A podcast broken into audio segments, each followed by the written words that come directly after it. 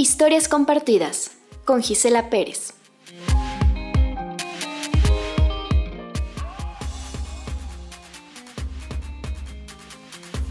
Manos de Ángel, Carmen Díaz. Recuerdo que de chica no me gustaba mucho ir al médico, pues casi siempre era la misma cantaleta.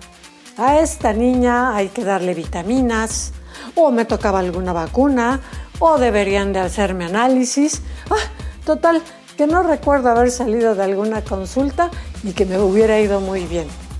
Pero bueno, con los años se fue suavizando esa impresión de malestar en las consultas, aunque debo confesar que hay una que no he podido superar. La consulta con el dentista. Siempre pienso que ya pasó y soy más valiente, pero basta con oír el sonido de la fresa y vuelvo a tensar todo mi cuerpo. Recientemente, ya que la pandemia nos ha permitido retomar las actividades, organicé toda mi agenda de salud y entre ellas estaba la visita al dentista.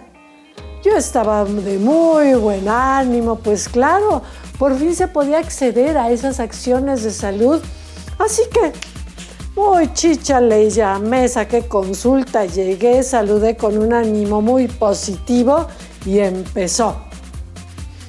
Y a los pocos minutos yo estaba hecha charamusca en el sillón. ¡Ay! Me sentí fatal no había logrado superar ese miedo. Y es aquí donde quiero reconocer la vocación, el amor a su profesión y calidad humana de mi dentista.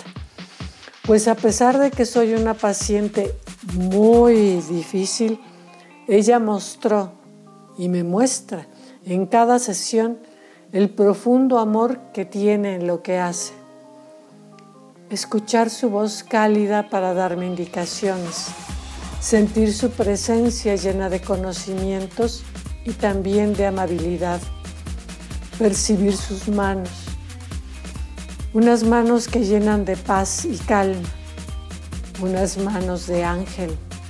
Y no exagero, porque sé que Guille tiene luz de ángel y gracias a ella transito este momento difícil para mí. Ella me encamina con total ternura y sabiduría. Que Dios la bendiga siempre, así como a todos los que laboran para darnos salud, porque a pesar de los riesgos que ha habido en estos últimos tiempos, el amor por su profesión ha sido un manto protector para todos los que los hemos necesitado.